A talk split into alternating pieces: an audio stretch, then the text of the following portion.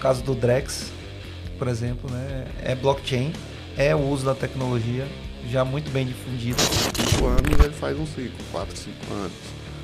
Então esses ciclos eles são conhecidos. A gente sabe que vai ter um mercado de baixa e sabe que vai ter um mercado de alta. Se você tem muita grana, provavelmente não é você que gerencia a sua grana, é Tá. outra pessoa. Geralmente essa pessoa ela entende de investimento. Isso aí sim vai revolucionar a internet mesmo de uma maneira como a gente nem imagina. A internet e o mundo É, financeiro. E o o mundo Pix total. é um excelente candidato para estar no blockchain, na verdade. Muito bem, muito bem, meus amigos do PPT Não Compira. Estamos aqui para mais um episódio. Fabinho, vai vir essas ETFs de Bitcoin, não? Cara, eu, eu acho que eu não vou entender nada. Vocês vão ter que me ajudar, porque eu não sei nem o que que é ETF. Eu acho que eu vou aprender muito aqui hoje. Hoje é o dia da gente entender o que, que aconteceu em 2023 com esse mercado cripto, os meteoros que caíram no, no, no, no mundo do, do mercado cripto. Retrospectiva antecipada. É aquela retrospectiva do que aconteceu e o que, que vai acontecer aí para os próximos anos, para 2024. Vai ter halving, vai ter uma série de, de, de, de eventos interessantes aí para no mercado cripto. Estamos na expectativa de algumas ETFs aí, BlackRock, etc. Um dinheirinho emprestado. É um dinheirinho aí que vai, né? A gente veio aqui pra isso, pô. Hoje tivemos aí uma reviravolta na Binance, que nós vamos comentar aqui também. Mas para falar disso, cara, ninguém melhor do que esses dois caras que estão aqui com a gente. C-Level. A gente é- ó, ó, Cara, eu, eu, eu sei que... Pesado esse- hoje. Olha a pressão, olha a pressão. ó, A pressão, a pressão. Eu sei que esse podcast deu certo quando a gente tá com o C-Level da Clever em peso aqui pra falar com a gente hoje, cara. Dil e Ana Chiara, obrigado, velho. É uma honra estar aqui com vocês hoje. CEO da Clever. Muito bom, sempre divertido. Pô, obrigado demais por, por, por vir aqui falar com a gente de mercado, de cripto, sobre tudo que aconteceu, que a gente pode vir por aí. E meu grande amigo, irmão, que Sempre junto. CTO da Clever, Bruno Baiano Campos. Sou Joe. Obrigado, cara. Obrigado, eu que agradeço. Pô, você já é da casa, né? vez, Você é. sabe, né? Graças a Deus. Você vem aqui, você vai no banheiro e nem fecha a porta mais. Exatamente. É, É, isso aí. Todo mundo já conhece. não, dá, não dá pra ver também, mas é tudo certo. Obrigado. Meus amigos, obrigado por vocês estarem aqui. A gente tem muita coisa para conversar sobre 2023, sobre todos esses problemas que a gente teve. Falar sobre DeFi, falar sobre moeda brasileira aí na blockchain, sobre Drex. Drex. Né? Vamos falar sobre essas perspectivas que a gente tem. Vamos falar sobre o que, que a gente... Clever, sobre Matic, sobre Bitcoin, sobre Ethereum, XRP. Muita coisa para falar, hein? É isso aí. É isso aí. Obrigado. E até a nossa Vem- avó tem que entender. É isso aí. e eu quero convidar você que está ouvindo a gente para participar desse podcast. Então, a qualquer momento que você tiver alguma dúvida, que você quiser fazer um comentário, deixa o comentário aqui embaixo que a gente repassa para esses caras. O LinkedIn deles vai estar aqui também, mas não deixa de comentar, não deixa de dar o seu like, não deixa de encomendar e recomendar esse episódio para para quem você acha que gosta do assunto, que quer conhecer mais sobre, sobre cripto e sobre esse mercado. Então, participa com a gente aqui. Fica aqui a dica e vamos lá que o episódio está muito bom. Bora!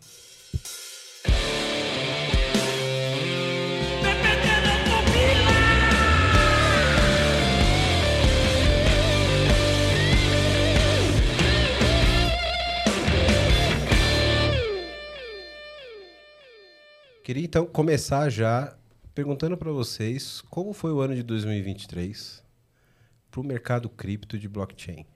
Foi um ano bem Caótico. caó- caótico, é um- uma boa definição, né? Mas foi bem caótico mesmo. Mas no- olhando para o valor dos assets, está terminando bem, positivo.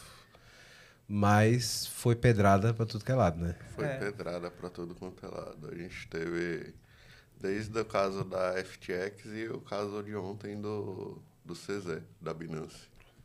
Então, são impactos que causam um estrago muito grande no mercado. Tem, tem uma crise de confiabilidade, né? Quando, quando traz Credibilidade, também, eu acho que é né? pior ainda. Eu acredito que talvez possa ser um movimento muito bem calculado do mercado americano, né? Porque eles estão para liberar uma ETF e Spot. liber- De spot, né? de spot isso e a Binance era a maior do mercado, né? Imagina se eles lançam a Spot ETF e a Binance continua sendo a maior do mercado. Para o mercado dos Estados Unidos seria caótico porque eles perderiam os clientes para eles, né? Então é, é um movimento é um Calculado. movimento de gigantes, de whales, super whales que estão movimentando o mercado de cripto e é, como se pode lembrar do caso do, da FTX, o Sam Bankman-Fried, que roubou cerca de 8 bilhões de dólares dos clientes e usava para fazer trade na empresa de hedge fund dele, né? E uma das metas deles era manter o preço do Bitcoin abaixo de 20 mil dólares. Então, assim, teve outros escândalos, muitos hacks, né? É, muitas crises é, de pessoas conhecidas no mercado que foram expostas. Teve o caso da Luna também, né? Então, só esses três, Luna, cara, esses né? três casos aí, teoricamente, cripto não acabou com isso, então dificilmente vai acabar. É verdade, é verdade. Foi tudo esse ano. Tudo Foi esse tudo esse ano. Foi tudo esse ano. Parece que faz tanto ano. tempo. Não, é para pra você ver como o ano é? foi caótico, realmente. Agora, por outro lado, eu até falei de credibilidade, mas ao mesmo tempo eh, o mercado vem ganhando credibilidade, porque vai tendo as, regula as regulações, né? Eh, as leis também vão se enquadrando, né? Para a inovação. Nunca é como a gente realmente gostaria que fosse, né? Para quem está do lado da inovação, né? Quem defende a inovação, né? Como o caso do Drex, por exemplo, né? É blockchain, é o uso da tecnologia já muito bem difundida num, num ambiente governamental, num ambiente de governo, né? E aí a gente até brincou no carro ali, mas é real, né? É- o bom agora é que você não vai mais precisar pagar imposto de renda, né? Nem imposto Já- algum, né? Não só de É. renda. Você não É. vai precisar pagar imposto. Não vai mais pagar imposto, porque a gente pode tirar direto da fonte, né? É, literalmente. Direto, né? é, Você direto não dos precisa mais smart emitir contracts. uma GARI, você É. não precisa mais. Você já, É. já vai ser descontado Bom, na hora. Brincadeiras à parte. É não- real. não é brincadeira, não. Pode acontecer um, um, é um, um freeze né, daqueles ativos ali. Mas assim como já acontece hoje em dia. Perigoso, né? é, No banco. no banco. Né? No, acho que é a mesma coisa, só que levado para uma esfera é, num nível posterior ali, né? Seria o banco que faz controle dos ativos, o controle agora desse, dessa questão específica de fazer um freeze, de congelar por Fica qualquer no motivo que seja, Central. fica direto no, no ativo, Sim. né? E não no, em em quem faz a custódia do ativo. Ou seja, os bancos que existem hoje não vão mais servir para nada. Porque vai ser tudo em controle do Banco Central. Os bancos estão, em um, estão correndo um grande risco agora com essa descentralização, né? Ou centralização. Eu acredito que descentralização, porque de certa forma os bancos eles vêm controlando o, o dinheiro por muitos anos, né? Por Sim. centenas de anos aí eles estão é, procurando formas de continuar fazendo isso, né? E a tecnologia da blockchain ela permite que pessoas comuns possam ter acesso a serviços financeiros de uma forma gratuita. É, eles não precisam ter uma ficha aprovada em um banco para ter serviços financeiros, né? Então, com isso, os bancos eles estão perdendo é, um pouco dessa é, credibilidade que eles têm é, por questão de custo, por questão de políticas, por questões Escândalos. escândalos, é, questões monetárias, questões de inflação é, e várias outras. Né? Eu acho que os bancos eles estão muito envolvidos com os governos também. Quando o governo imprime dinheiro, o, o dinheiro vai para o banco. O Então, banco imprime também, né? não é o banco. Indiretamente. Eu, eu não nos posso dizer isso porque. O imprime assim, não literalmente, mas quando ele faz um empréstimo e outro empréstimo outro empréstimo, ele tá praticamente. de certa forma, eles, isso é fraude. Ah, Por exemplo, o Silicon Valley Bank ele foi fechado por conta disso. por conta disso. Foi um dos vários bancos que foram fechados Mais um porque. dos escândalos de 2023. Mais, é, de 2023. Ah, É verdade. Já estão no, no quinto aqui. É, só é, só é, Tem provar. um mês de retrospectiva ainda. É, É, isso, pra- e o Silicon Valley Bank levou várias empresas junto, né? Tipo, quantas startups tinham grana lá? A gente tinha grana lá. É, Só que eles expulsaram a gente de lá quando eles descobriram que a gente era empresa de cripto, né? Então a gente, pô, saiu de lá e foi para outro banco. De boa. A males que vem pro bem. De 2019 para 2021, você ter uma empresa de uma empresa de cripto com conta no banco era praticamente impossível, né? Na hora que o banco sabia que era de cripto, eles iam lá e fechavam a conta. Era um desafio muito muito difícil de, de lidar. É, mas eu acredito que a questão dos bancos, é, eles perdem um pouco esse poder de ser o terceiro, né? De gerenciar o dinheiro dos outros no futuro. E é, a gente espera e acredita que pode ser melhor. Né? As pessoas podem gerenciar o dinheiro delas, podem usar o dinheiro de uma forma livre, como o dinheiro físico de papel que você pode ir na rua e usar como você gostaria o dinheiro digital ele não precisa ser diferente, ele pode ser da mesma forma. E só que para fazer isso acontecer, é, tipo, os bancos eles vão precisar perder o poder, né, de certa forma. Quando um banco central fala que vai criar uma moeda digital, os bancos estão perdendo poder, porque eles passam a deixar de ser necessários. Eles vão ser necessários de outras formas, criando novos produtos, novas ofertas de serviços. E as ofertas que forem aceitas pelo mercado vão ser os produtos que vão dar continuidade aos serviços bancários, eu acredito. Você acha que isso, isso tem um pouco a ver com o conceito da, da própria custódia? Porque quando você está falando de, de ter uma, o, o, teu, o teu patrimônio registrado numa blockchain, você não precisa ter mais uma instituição como era no passado, que tinha um cofre que custodiava o teu dinheiro. Né? Verdade. É, o banco ele é necessário por conta disso. É, as pessoas elas começaram a usar ban os bancos muito com a popularização dos cartões de crédito e com as parcerias com as empresas que fazem pagamentos nas, nos bancos e etc e tal. E eu acho que quando a gente tem a, a posse do dinheiro, a gente acaba aprendendo com o tempo a lidar melhor com o dinheiro. Você acaba entendendo o dinheiro de uma forma diferente, porque você está ali lidando, está com aquele dinheiro na sua responsabilidade todos os dias. E eu acho que ninguém quer ser irresponsável com dinheiro, apesar da gente ser muitas vezes, na maior parte do, do tempo. Né? Não, faz todo sentido, né? E, e, aí esse intermediário custodiante, ele no mundo que é totalmente digital, ele passa a fazer menos sentido, né? Ele, ele, ele vira um, um, um cotovelo desnecessário, digamos assim. Né? Eu acredito que os bancos eles vão ser necessários e vão trabalhar muito como é, provedores de liquidez para os mercados. É, eles têm essa liquidez, eles têm o poder de criar produtos que as pessoas precisam e eles entendem como o usuário, o cliente deles é, trabalha, como ele pensa. Eles têm todas essas informações sobre os clientes deles. Eles sabem quanto um cara pode gastar por mês, quanto uma família pode gastar Sim. por mês. Ele sabe também que aquele cliente pode pegar um empréstimo e ele pode cobrar juros. E essa informação é, é valiosa. É, e essa informação é valiosa. Ele sabe que, tipo, se você mandar lá um e-mail, uma proposta de 10% de juros, não sei o quê, o cara vai aceitar. O cara está com a corda no pescoço. Então, assim, o que eu espero para o serviço bancário para os próximos anos é que ele se torne um serviço mais humano.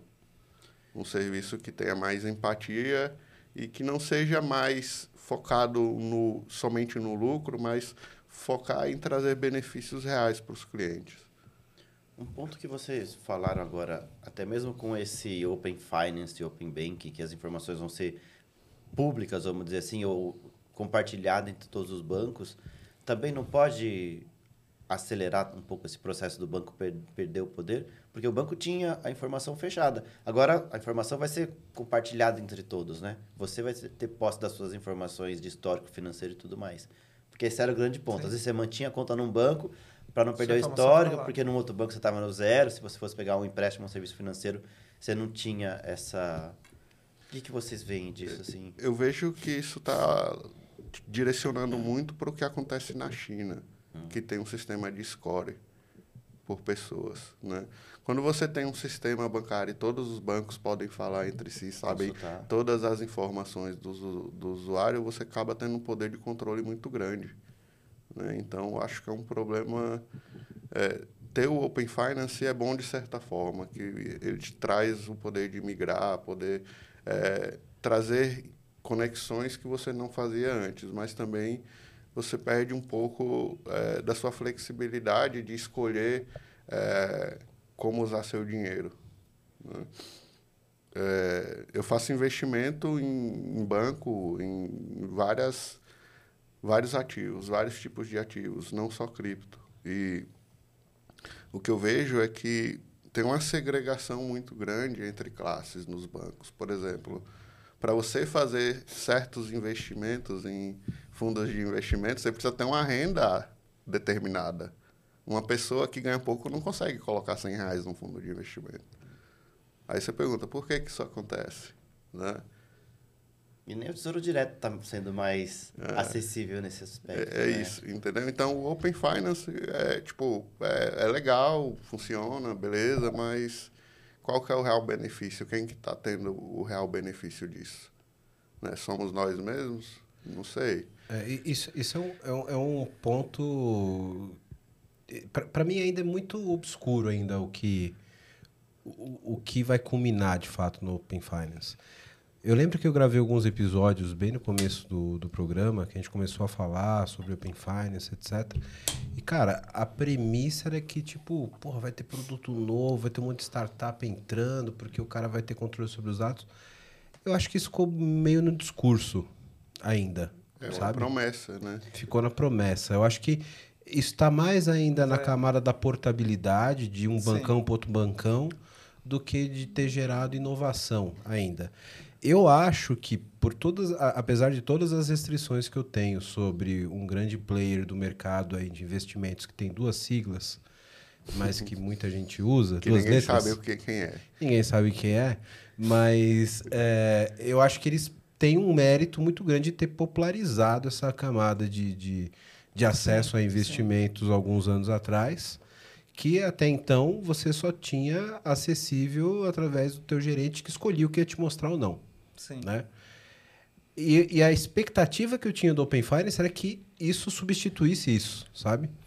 Que isso te, te, que eu pudesse fazer um aplicativo que eu fosse através da API do Open Finance entrasse em cada banco, pegasse os produtos financeiros que tivesse e, e oferecesse para você. E eu pudesse montar uma corretora de duas letras numa, numa é. startup. É, né? o, o, que aconteceu, na verdade, nesse sentido, é... Que é um movimento que eu acho que veio junto com o Open Finance, né? Que é o, é o Bank as a Service. Né? Então, hoje existem bancos que oferecem serviços bancários a outras empresas, uhum. mas é o serviço bancário como serviço mesmo, né? Sim. Tipo, é, a gente pode ter um cartão lá, Clever, e na verdade eu estou usando algum outro banco. Sim. Eu não sou um banco. Estou usando um banco e estou usando a, via API. Uhum. Né? Tudo via API, faço tudo integrado. Parece que eu sou um banco, mas não sou. Virou um white label, né? Um white label. Então isso existe, né? Isso já existe hoje. Eu acho que era muito nessa, acho que nesse sentido que falavam disso. Né? Na verdade, não era nem do Open Finance, mas do, do da abertura de APIs. Né? Quando tivesse as APIs dos bancos abertas e tal. Eu acho que houve uma evolução. Eu, eu acho que de qualquer jeito. É, tem uma coisa que eu acho maneiro quando eu falo do mercado financeiro brasileiro, que assim, é um dos mais avançados do mundo, né? É, então, Brasil, pô, é massa, né? Porque é mesmo, né? E, e, dizem que, ah, não, porque do nosso histórico de inflação e tal. Fosse por isso, a Argentina também estava bombando. É, né? No, no mercado... É. Né? No, no sistema. monetário. Então, não é só isso, Não é só né? isso, É, A é. gente realmente sabe Talento. fazer uma parada. É, né? o talento O brasileiro. mesmo. time, o time é, da equipe financeira monetária do Brasil é muito bom. Né? Por exemplo, se vocês perceberem, eles aumentaram a taxa de juros muito antes que os outros países. Sim, é e aí, quando os outros países começaram a aumentar, o que eles fizeram? Eles começaram a baixar. Sim. Isso foi muito bom para a economia. Tipo, mostrou que tipo, a gente estava meio que se preparando para uma recessão, que já era, já todo mundo já sabia que vinha. O mercado financeiro ele tem ciclos, né? A cada cinco anos ele faz um ciclo, quatro, cinco anos. Então esses ciclos eles são conhecidos. A gente sabe que vai ter um mercado de baixa e sabe que vai ter um mercado de alta. A gente se prepara para baixa Para ativos de risco. para comprar na baixa e, para vender na alta. Então, quem faz investimento, investimento não é trade, tá? Só para deixar bem claro, porque as pessoas pensam que fazer trade é investimento, e não é. Tem uma diferença muito grande. Do meu ponto de vista, eu já fui trader. O trader é um gambler, ele é um apostador. Ele vai acertar algumas vezes e vai errar outras vezes também, mas vai perder para casa, que são os market makers. É, então, eu acho que pensa- Polêmica, polêmica no VPT. você Os traders trader, você trader, comenta aqui embaixo. Mas eu acho exatamente isso. É. Pra mim não é polêmica, não. Pra mim eu acho que é Eu acho Jogo que de azar. para mim foi É. como Aposta. foi como Eu foi como experiência. gambler. né? Eu entrei no mercado, eu comecei em 2012. Eu era programador, virei arquiteto de software, virei trader, virei CEO, depois virei investidor. E o caminho do trader, assim, quando o trader ele entende que ele ganha mais dinheiro esperando do que fazendo trade, ele para de ser trader. Ele vira investidor. Porque ele entende que, in- independente do preço agora, se ele sabe ler o mercado, como o mercado funciona, ele vai fazer dinheiro. Sim, eu concordo. é, eu- o meu ponto de vista é muito parecido com esse. Não é um É trade que- de longo prazo. É o trade de longo prazo. Não, não é trade. você tá... Não, mas aí é Mas investimento. é porque você- investimento, é, você não é um trade. posição, né? Você marca uma É, posição. é- é eu acho que é um negócio que é físico quase. Pelo seguinte, se você entender... Porque existe um comportamento relativamente padrão, análise técnica, etc., que, que, que é real, isso funciona, né? Mas o ponto que você Hum, colocou... é- Funciona de certa forma. Para quem mas- analisa e para quem acha que aquilo ali é um indicador único, ele vai acreditar que funciona, mas na verdade não é isso. Né? Sim, Porque é, é que não é uma verdade absoluta, é o, é, é o, é o indício... Eu vou dizer para você né? o que acontece com os grandes bancos de investimento. É, pelo que eu aprendi, tá? Pode ser que nem todos sejam dessa forma, mas os padrões que estão nos charts são padrões feitos e pré preparados para desenhar aquele padrão. Sim, mas então, se é, você não quer entende... dizer que o padrão é real. Sim, é exato. manipulado mesmo. Ele é manipulado. Abriu o jogo, Em tipo- muitos casos ele é manipulado, eu tenho certeza. Mas imagina o seguinte, se você entende que ele é um padrão e que ele é conso... independente se ele é natural ou, se- ou não, ele, ele é um padrão. Ele é um padrão. É, o, o, o ponto que eu quero dizer é, quando você começa a, a, de fato gerar dinheiro através de trade, você começa a perceber que a quantidade de dedicação, de esforço que você tem que ter para fazer essa análise, para fazer pequenas operações na linha do tempo, o esforço que você faz para ter de fato um retorno exponencial na linha do tempo requer um esforço tão grande de análise e dedicação para isso que aí você começa a pensar em E investimento. não só isso. O Porque, porra, impacto emocional é gigantesco. É isso que eu ia E- e- perguntar. e esse é Várias é pessoas têm surto de de Sim. estresse, de E tipo, você tem que de virar prédio, uma ficar máquina não emocional para Você tem seguir que aquilo perder- ali não. e tal. Exatamente. Bote, né? Tem que perder todas Exato. as emoções para você ser bom nisso em trade. Então, E você não quer come- dizer que você vai ganhar dinheiro. Exatamente. E mesmo se você fosse isento de todo tipo de emoção, a quantidade de operação que você tem que fazer e dedicação, você fala, cara, eu vou enlouquecer de tanto fazer isso e É, uma hora você vai errar. Porque o, o humano, ele erra. É, né? o que vocês estão falando, só vou deixar claro, é o famoso day trader, né? O cara que Isso, trada todo é, dia. Todo né? dia. E mais de uma vez por dia. Não, né? é todo dia você vai fechar É. um balanço ali de Isso, trades isso que você É diferente do swing trade, do cara que faz, tipo, médio prazo e tal, e o holder, que é o cara a longo prazo, né? Quero falar com você agora que ainda não conhece a Clever. Clever é uma empresa que já tem mais de 3 milhões de usuários em 30 países com 30 idiomas diferentes, que tem trazido soluções em blockchain, criptomoedas e ativos digitais. O objetivo da Clever é te dar liberdade financeira para operar nesse mercado de cripto. Então, se você acredita nisso, se você acredita nessa liberdade, você já pensa como a Clever, vai conhecer os caras, é clever.io. Estão contratando também pessoal para trabalhar com cripto, com blockchain. Então, se você tem interesse, se você tem conhecimento nessa área, procura a Clever. Se você gosta de criptomoedas, se você opera no mercado, você precisa conhecer a Clever, precisa conhecer as soluções da Clever. Então, o endereço está aqui embaixo no vídeo. Para quem não está no YouTube, é clever.io. Vai lá, vai conhecer que realmente é um mercado sensacional.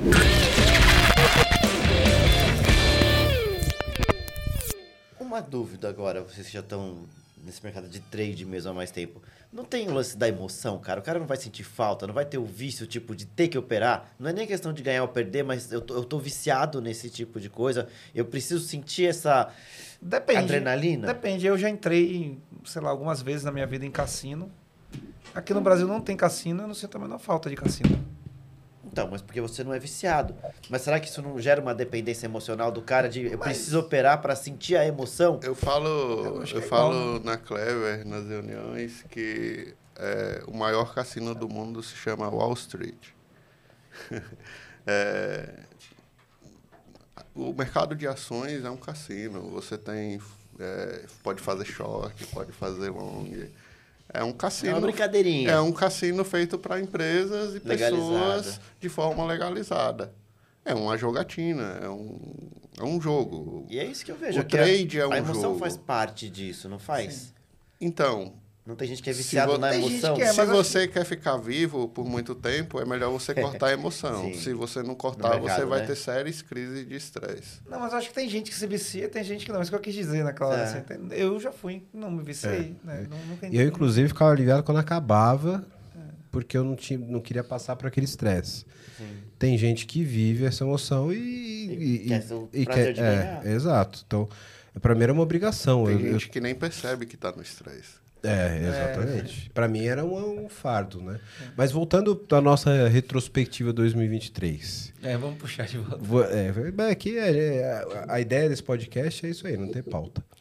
É, quando a gente olha para essas crises que teve, qual, qual que vocês acham que foi a, a mais prejudicial? A, a, deve, Prejudicial em que sentido? A- a- no a- preço? a imagem de credibilidade e, consequentemente, também no preço, né? Porque isso tem um impacto de pessoas que saem da- do, do mundo cripto, né? Quando você fala imagem e credibilidade das criptos para o público em questão, O Bitcoin É, morreu? pro, pro cara que é, pro cara que é investidor. Porque imagina assim, a, a grana mesmo tá na mão do cara que tá ali no... Tirando as grandes baleias, que são os caras que investem Institucional. institucionalmente em, em cripto, tem cara que tem grandes montantes ali em cripto que o cara investe no mercado de ação, investe tipo em... o baiano. Tipo baiano, né? Que tem lá aquela carteira O, o gordinha lá. gerente do banco pede dica de investimento para o baiano. É, exatamente. Aí é inside trade, aí já não... Já rolou, né? Aí essa rolou. galera que tá ali é, vê uma crise que teve da FTX, por exemplo, e fala, pô, não, isso aí, mercado é, é- vai entrar em colapso em algum momento. O cara que não tem tanto contato, não convive. E, e, Isso e aí são acaba mais saindo. pessoas desinformadas, né? A pessoa que ele está no mercado de cripto e entende, ele sabe que tem um poder tecnológico absurdo que é, pode, é comparável com a internet, com o poder da internet que tem hoje. Porque você consegue criar sistemas de forma Mas você não acha que os desinformados é uma quantidade razoável? Eu não acho pessoas? que são muitos. Eu acho que tem, eu diria que 80% de quem fala que está em cripto não entende de cripto. Poucas pessoas entendem de verdade o que é blockchain. Poucas pessoas entendem de fato como um blockchain funciona. Então, E esses 80%, só para. Esses 80% é de uma fatia muito pequena, tipo, um, menos de 1% da população. Exato. Deixar claro. mas são. Assim, Dilmando é 80% de 1%. É. Mas aí quando a gente não é tem. 08. 08. né? Mas aí quando a gente tem uma crise Dilma, dessa, tem, tem um impacto razoável no- na evasão de, de, de investimento, ou não? É, o que aconteceu do meio do ano para cá é que é, cerca de 1 a 2 trilhões, não sei o número exato, mas quase 2 trilhões de dólares que tinha em cripto saiu do mercado de cripto. Mas, se você reparar no mercado da Bolsa de Valores também, você vai notar que saiu muita grana nesse, mercado, nesse período. Porque foi o período que começou a guerra na Ucrânia. Né? Foi o período que começou outras crises políticas, como o, a inflação dos Estados Unidos, que vem crescendo e está crítica. É, eles estão imprimindo tanto dinheiro que, tipo, sei lá, nos últimos dois meses eles imprimiram mais que nos últimos dez. Então, tá, eu acho que a crise ela não é só nas criptomoedas. tem a questão do o caso específico da FTX, da Luna, CZ, CZ, whatever, mas o, o mundo das criptomoedas, ele começa nos investidores, e os investidores também estão fora do- da criptomoeda. É, quando tem uma crise global, a cripto também sofre, o mercado também sofre. Então, e, é- e esse é o ponto que eu queria que eu queria discutir com vocês, porque a gente começa a ver que a influência no mercado cripto ele é influenciado pelo mercado financeiro como um todo, né? Até porque a grande expectativa agora que a gente está discutindo para 24, que é a aprovação dos ETFs com exposição a Bitcoin, tem um de, de Ethereum também, que está em aprovação. Em breve, da Clever. Em breve da Clever. Contamos com isso. E, e, cara, é na verdade uma expectativa de exposição a dinheiro de, de gente que não sabe o que é cripto, né? Exato. Então o cara tá. A expectativa é que vai ter uma demanda aumentada por gente que não sabe o que é cripto, mas sabe que é um ETF. E que Nem vai. sabe o que é ETF. Ou, ou talvez nem sabe o que é ETF. Mas vai ter uma expo- vai aumentar a demanda porque vai expor a mais É, gente, vamos certo? lá. Mas assim, quem investe em ETF? A galera, cliente de banco. Sim. Aí o gerente chega lá, eu tenho uma, Exato. uma carteira boa aqui de ETF. Só esse aqui tem um rendimento, tem tido um rendimento bom. E o que acontece? Como é uma exposição a spot, Isso aí é scam, quando o banco faz isso. Vou falar logo. mas como eu, nesse caso do ETF do Bitcoin, do Ethereum, da Clever, que, vi, que vi- tá por vir, é como ele é spot, porque já tem de futuro, né? Mas de futuro o cara não precisa ter Bitcoin, Sim. né? Porque é só uma especulação mesmo, Uhum. né? Mas nesse caso spot, o cara precisa ter aquele ETF, o, o cara botou dinheiro ali, significa que daquela, daquele pacote que vai... Tem na que ter o verdade, asset é um, ali, O né? ETF é um índice, então vai ter um pacote ali, vai ter o asset baseado em Bitcoin. Então vai ter que ter o Bitcoin, ele vai ter que existir. Sim. Né? Assim, ETF em ouro, já houveram ETF Que em ouro. afeta o mercado à vista, né? Aí afeta o mercado à vista. Por isso que. Já falar chinês aqui, Jiu. Eu vou até levantar a mãozinha aqui, ó. Vamos, vamos lá. Para tentar Manda. Simplificar para mim e para outros leigos o que, que é um ETF, de uma forma que a gente possa entender e, e saber o que, que é esse novo. Não sei o que, que é isso entrando na- no mercado de cripto, né? Porque eu ouvi falar muito de ETF desde que eu comecei com o Bitcoin, mas eu não consigo falar o que, que é, explicar o que, que é um ETF. Eu acho que aí cê- vocês que são especialistas de mercado financeiro. Nada, eu não sou especialista em mercado financeiro, não. Tem você, gente você é é especialista em, em, em microserviço. É, isso aí, eu sou. sou Mas o, o ETF, acho que a forma mais simples de entender é como se fosse um fundo de investimento negociado em bolsa, né? É Você isso, é tem um um- papel que tem um determinado valor e ele representa alguma coisa. É como se fosse um, um pedaço do Bitcoin sim. É, vendido pelo banco. Mas não é um forma- Bitcoin. Não, não quer dizer que seja, depende da ETF, depende de quem está oferecendo, de como funciona. é, Mas o pode- conceito é como se você tivesse um pool de gente investido num determinado mercado é, a forma, e aí esse cara administra aquele ETF. a forma né? mais fácil de entender é, por exemplo, você pega um, um fundo imobiliário, que você compra um papel e você bota o dinheiro no fundo e as pessoas que administram o fundo estão usando o seu dinheiro para investir em imóveis e te dar rendimentos por causa disso. A ETF, ela é, é mais ou menos parecida com isso. Só que é Tem- negociado em bolsa. né? E O fundo imobiliário também é Sim, negociado. É, bolsa. acho, acho que a grande sacada do ETF que é diferente, dizer assim, de um fundo, de uma coisa assim, é que é um índice, né? Isso. Mas O ETF tá, no fundo não tá é um índice. atrelado, não, não existe um Bitcoin amarrado. Não, é, não, um, é um índice atrelado a alguma coisa. É um asset que está lá. Por exemplo, pode ser um índice atrelado a uma, a uma carteira de assets. Pode ser um índice Ah, tá.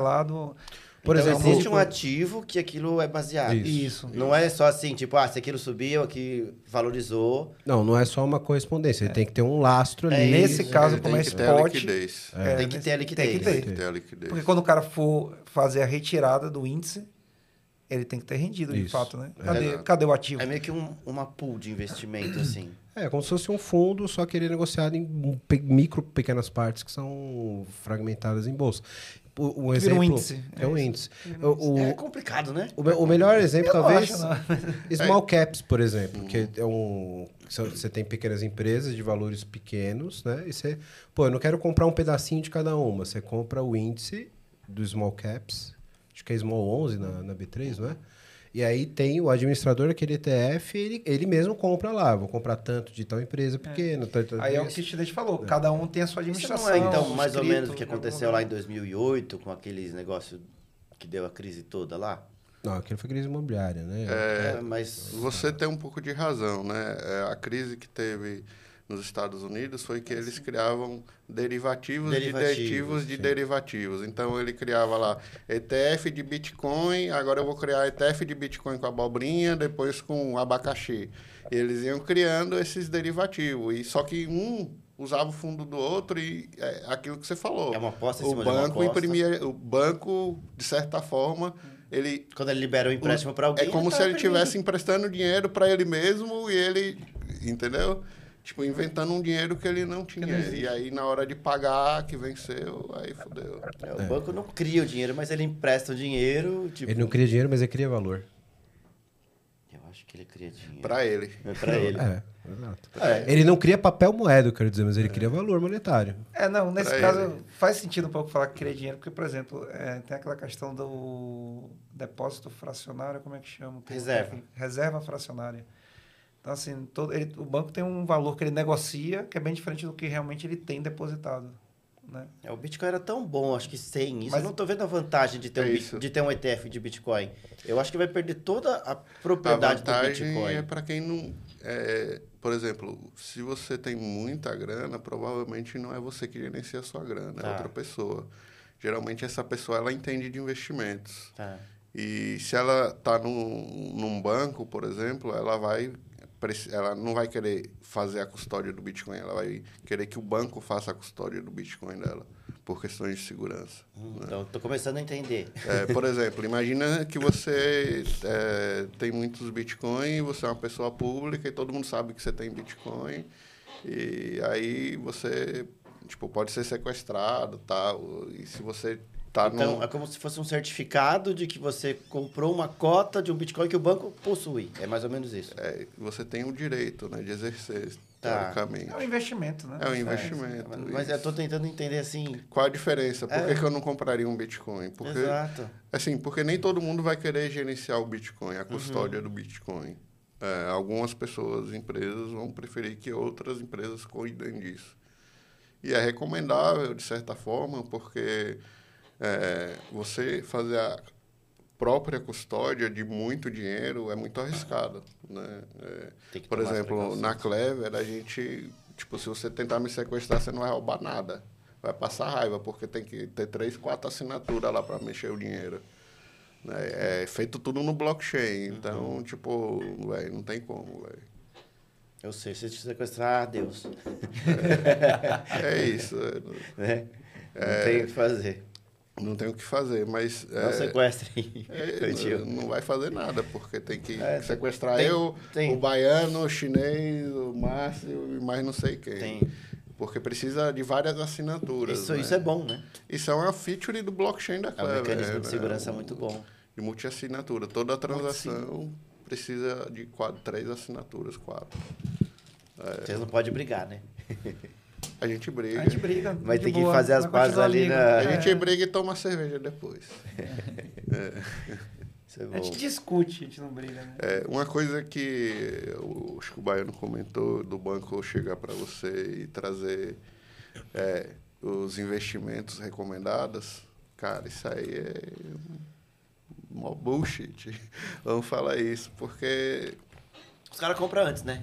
Quem? O banco compra tudo lá embaixo, fala, recomendo esse pra você. É, assim, Olha, o banco ele tem um processo. Ele tem pools de investimento. Ele não vai mandar para você o que dá mais dinheiro, velho. Ele vai dar o que dá menos dinheiro, o que ele vai ganhar mais. Ele comprou antes, recomenda. Não, não, não é nem isso. É, Pode é aquele- acontecer também dele comprar antes e vender É. para você. Ele está comprando e Qualquer- vendendo o tempo todo. É, É, uma qual- negociação, é, É um isso. mercado. Aí, aí eu vou entrar no que você está falando, para você entender melhor, talvez, tentar ajudar. O, qual é essa diferença se eu compro esse copo na mão do, do El aqui por um real e consigo vender para você por dois? Né? E Isso tem um termo no mundo financeiro que chama-se. Pô, tem um spread aí, né? Tem um spread. Então, o banco está o tempo todo, a instituição financeira, né? tentando fazer a custódia dos assets que ele tem dos clientes e tentando negociar esses assets com os clientes a ponto de ele ganhar algum, algum spread. A ponto de ele conseguir comprar por um real e te vender por dois. Então é, é o que o chinês falou. Tipo, ele não vai te oferecer o que dá um maior rendimento, que ali ele tem pouco spread para trabalhar. Agora o que tem pouco, ele tem muito spread para trabalhar. Ou que tem pouco, desculpa, tem baixo rendimento. Uhum. Ele tem um spread maior para trabalhar. né? Então ele consegue, ele consegue negociar mais às vezes num num que tem um investimento, um retorno menor do que num que tem um retorno maior. E aí tem que ficar lá caçando, na verdade, né? O- É, o que eles fazem é, primeiro, mapeia o perfil do otário. Né? O cliente, pô. Cliente. É, isso foi mal do cliente. Acho que eu bebi, é, bebi demais. Otário em... É isso. na China, o banco ele vai, ele vai mapear o perfil do cliente, aí ele vai falar, pô, você é um investidor, é, tipo, como é que ele fala? Agressivo, o outro é moderado, o outro é tipo, o primeiro Conservador. conservador. Conservador, exato. E aí, ele sabe como você. Tipo, a você respondeu a pergunta lá da pesquisa dele de tipo, perfil de investidor, certo? E aí ele falou, pô, você é conservador, eu sei que você não gosta de correr risco. Eu vou bolar algo que é você que é conservador, eu vou ganhar o máximo de dinheiro que eu puder em cima de você e você vai gostar. É mais ou menos assim. Tá, você não gosta de correr risco, então eu te dou 1%. Ah, você gosta de correr risco, te dou 1,5%. Ou te Não, arranco ou, 3%. ou você bota de fazer. Você, tipo, é um perfil agressivo, eles vão te dar um investimento que é super agressivo. Não é um agressivo, é super agressivo. Investe em O risco de você perder dinheiro é muito grande. E aí o risco do banco estar fazendo short em você porque você comprou a parada é É gigantesco. gigantesco. Entendeu? Que ima- trairagem. é trairagem, pô. É, imagina lá, você compra um investimento de, sei lá, 100 mil, o banco vai lá, pá, te dá uma paulada. Só que ele já comprou antes, entendeu? Ele já, ele já tá negociando na bolsa. Você comprou, ele já sabe que você tem uma ordem lá que vai ser executada tal dia e aí, aí ele tem pô, milhões e milhões de assets que ele pode derrubar o preço de uma ação e subir a hora que ele quiser. Isso é tudo manipulado. E, É, é uma manipulação, é uma sem vergonhice, né? e É, aí, existem bancos honestos? Espero que sim, eu ainda tenho esperança que existam, né? É, mas, assim, o banco, ele começa a ficar interessante para a gente quando a gente começa a tirar mais dinheiro do banco do que a gente coloca. Aí fica bom. Aí, para mim, é o ponto que o cara virou investidor mesmo. Ele tá fazendo o banco trabalhar para ele. É, é, esse é o ponto. E isso depende de muita educação financeira para as pessoas terem uma visão minimamente de, de fazer o dinheiro trabalhar para elas e não virar Exato. escravo do que o banco recomenda, né? Mas aí uma, uma pergunta meio técnica e meio mercadológica aqui para vocês. Como vocês acham que, por exemplo, os smart contracts pode resolver isso se popularizando esse tipo de, de, de, de investimento voltando no ponto que você colocou lá no começo, Gil, da, da própria pessoa ter controle sobre o dinheiro dela. Vou dar um exemplo de um, de um tipo de investimento que a gente tem que depende muito de, desse intermediário, do, do banco e etc. Por exemplo, as LCIs e as LCAs. Que o cara tem um. um- O gerente oferece toda semana para você. né? Isso, é, rendendo 40% CDI, né? Geralmente. Spread Pô, bancário. primeiro, o cara perder por CDI, ele tá foda, É, né? se- ele já, per- tá, já tá passando vergonha já. Se ele velho. perde pro CD, ele vai ganhar de quem, né? É, vai ganhar É de quem, né? E aí, o- Mas o 40%, nossa, é 40% Do de CDI. rendimento. Do Não, mas CDI. a pessoa Do escuta o 40%. É, quanto que é isso, ninguém sabe. Ninguém mas aí, ó, sabe. o, o- Não, mas é do, do que falta- rendeu o CDI. O CDI não Isso. rende... é, A frase é bonita. Isso, mas a- aí, aí volta no ponto que eu falei da educação financeira, para a pessoa entender o Não que é lembro de 40% do CDI. mas ele tem que dilmar de novo, porque é 40% de um outro percentual, Isso, que é muito é, é, um, é um por cento do por cento que vira micharia que Você rende vê que a, a, a linguagem que é utilizada nos Já- investimentos... é para não É facilitar. para não facilitar, Isso. é para para o cara... Exato. Que aí o ponto é, Aí cê- esse ó, está rendendo 40% do CDI. O CDI está rendendo quanto? isso, é tipo 12% ao ano hoje. É, então é mais Mas ou o, menos isso. o, o- o ponto que eu quero Ou seja, você tá ganhando menos que, que o, o que rende assim. Mas ó, pega, vamos pegar É o, 40% disso. tá vamos pegar o exemplo de uma LCA. LCA. que São letras de crédito agrícola. Então, o, que- o, que, o que significa quando você fala de letra de crédito agrícola? Você está sendo fiel depositário de uma grana que supostamente o banco vai usar para emprestar para um cara que vai investir em agro. Beleza? Plantar soja. Pla- É, sei lá, coisa do tipo. E aí o banco tá te pagando, você, você aqui, fair, não vou falar a realidade, mas ali você, em boas plataformas, você encontra ali com descontado no imposto de renda, vai, 80% CDI. O cara te oferece é isso. Mas o cara que tá tomando o dinheiro emprestado, esse cara tá pagando muito mais do que isso. Esse cara não tá pagando só o CDI. Esse cara tá pagando 200%, 300% de CDI no mínimo. Imagina o cheque especial. Fora cheque especial e etc. Aí, qual que é o ponto, né? Como que a gente poderia utilizar o smart contract para tirar esse intermediário?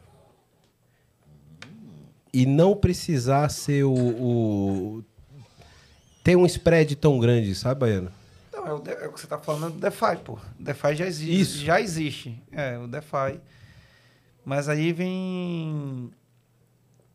É, é uma, eu acredito que assim, hoje é uma pausa outra. pro- pro É uma outra, é, mas é uma outra linha, né? Porque o DeFi. É, a gente vai esbarrar em um monte de questões de regulamentação. o DeFi realmente ele é. Ele Mas- corre livre, realmente, né? Só Então, mas vamos, vamos falar isso do ponto de vista de tecnologia e esquecer o regulatório, de um sonho, por exemplo. Bom, beleza. Como vamos seria falar isso do ponto só de vista? 100% Técnico. técnico. O DeFi é exatamente o que você descreveu. O DeFi é você escrever essa regra da linha de crédito. Né? Isso já existe, isso já está pronto. Isso não precisa nem. Já está pronto. Né? Um vai colocar dinheiro para ser emprestado, o outro vai tomar emprestado, vai pagar juros, o que render de juros vai distribuir para quem colocou dinheiro no pool. Isso já existe em DeFi. Tem várias plataformas aí DeFi que faz isso. Várias. Né? Vários DAOs. Isso é, vários isso é baseado em smart contract. totalmente baseado em smart contract. Isso já existe. né? É, a questão hoje que eu enxergo, a gente uma vez conversou sobre isso. É, Para isso chegar a todos, vamos dizer assim, aí eu vou colocar um pouco de é, opinião mesmo, né? Pessoal minha aqui, que assim, eu acredito que hoje ainda existe, é, por exemplo, vamos falar da a Web 2. A Web 2 todo mundo usa. Todo mundo hoje tem um, smart, ou, é um smartphone e todo mundo usa a Web 2. O DeFi, ele já é um produto que já existe, já está rodando na Web 3. Mas quem você conhece, além de nós aqui nessa, nessa mesa, né? Aí acha, que usa realmente o Web 3, que tem ali uma wallet conectada no browser e usa é, as plataformas de Web 3, né?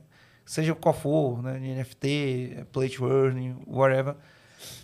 Quantas pessoas você conhece? São poucas, porque o cara para fazer isso ele tem que criar primeiro uma wallet, né? E eu venho discutindo isso até dentro da, da Clever mesmo assim, tipo, cara, é, a gente tem que fazer algo que seja simples o suficiente. Na verdade, isso é uma frase do Marlon. Né? Isso tem que ser su- simples o suficiente para que minha mãe entenda. Aí eu peço para minha mãe criar um wallet para ela. Ela não consegue. Né? Minha mãe não consegue. Tadinha. Não é por causa de minha mãe. Tem um amigo também que eu precisei ajudar É, esses dias que- aí, que ele não tava conseguindo. É, que, né? É isso. É, eu tô olhando para ele por isso. Tipo assim, não é, tadinha, não é minha mãe só, né? Chega ali nas 12 palavras, 24 palavras. Trava. Não, o Trava. problema, o problema é a rede, que você não sabe se você vai mandar uma Solana Rede, na rede aí- Cara, da DNB esse- ou na rede Não, do esses dias eu pedi pra vocês, ajuda pra vocês Foi, lá. Porque ia Bora, tra- você! Era você, não era minha mãe. Desculpa, era você. Ela foi, Ó, um- mas tava confuso o negócio lá do Polygon. foi uma cutucada. Porque. E, e às vezes É, eu não acho. sei porque eu chamo Polygon, mas eu É, nem sei qual é o certo. Matic. Matic, Matic. Matic. Eu tava confuso ali, porque, tipo. e, e às, vezes, às, às vezes você ter excesso de informação é, é, é pior até. Porque eu sabia que o Matic era baseado em Ethereum. E aí o negócio me dava a oportunidade de transferir para Polygon ou do próprio Ethereum. Eu falei, cara, e agora? Não é, não, não é tipo uma, um, um level 2 de, de. E agora, eu vou pra qual? E aí, e o medo de. Porque assim, não tem Ctrl Z, velho. É, uma vez feito, É um tá pouco co- feito. confuso né? mesmo, porque o address é exatamente o mesmo. Isso, exato. E aí- aí você fala, pô, mas e aí, qual, qual rede eu escolho? Escolho a rede Ethereum? Pelo fato de ser um level 2, será que ele usa a mesma rede Ethereum? Ou será que é rede. E aí? Pô, e, Como aí você que a fica- minha mãe vai saber o negócio E não tem desse, FAQ. cara? Não tem É. FAQ, velho. Você pergunta pros amigos Tem. e dá teu jeito. Não, e aí? FAQ. É, não, e aí? FAQ baiano. Mas aí vamos lá, aí é que eu entro. A gente ainda está longe é, da, da experiência de usuário ideal para realmente a popularização da cripto. Porque você imagina, tanto protocolo, Mas- tanta blockchain, mas vamos lá, tanta clone e cópia. é, imagine o seguinte, imagine você teve essa dificuldade, não sabe, e ficou com medo de perder seus assets, que para você é importante, mas pense num grande investidor, era um valor Pô, não, é. Pequeno. é, exato. É, Agora imagine o cara tá ali negociando milhões de dólares. Ele vai preferir ele mesmo fazer isso ou ele entregar isso para um banco, uma instituição fazer, Bom ponto, hein? porque é muito mais confiável para ele. Mas o mas chinês falou disso aqui. Eu só estou traduzindo o que ele falou, é só isso. É que ele falou em chinês. Dele. Eu tô brincando. Ele, ele falou em CEO. Ele falou em seu, sionês. brincadeira, brincadeira. Mas tô falando de uma outra forma, a mesma coisa que ele falou, é só isso. Né? Tipo assim, o que ele falou, pô, o cara que tem muita grana vai preferir trabalhar com a Sim. instituição, porque imagine se o cara erra. Aí o cara mandou lá errado por um address que não é dele. Milhões de dólares. E aí? Fudeu, é. Outro dia o Marlon mandou um Bitcoin pro endereço errado. certo. É, Um Bitcoin. um Bitcoin. É, um já. Bitcoin dele. Cara, assim, gente, um Bitcoin. Fala aí de quanto tá hoje, em reais. Eu não sei Em reais, reais, eu sei não. em dólares.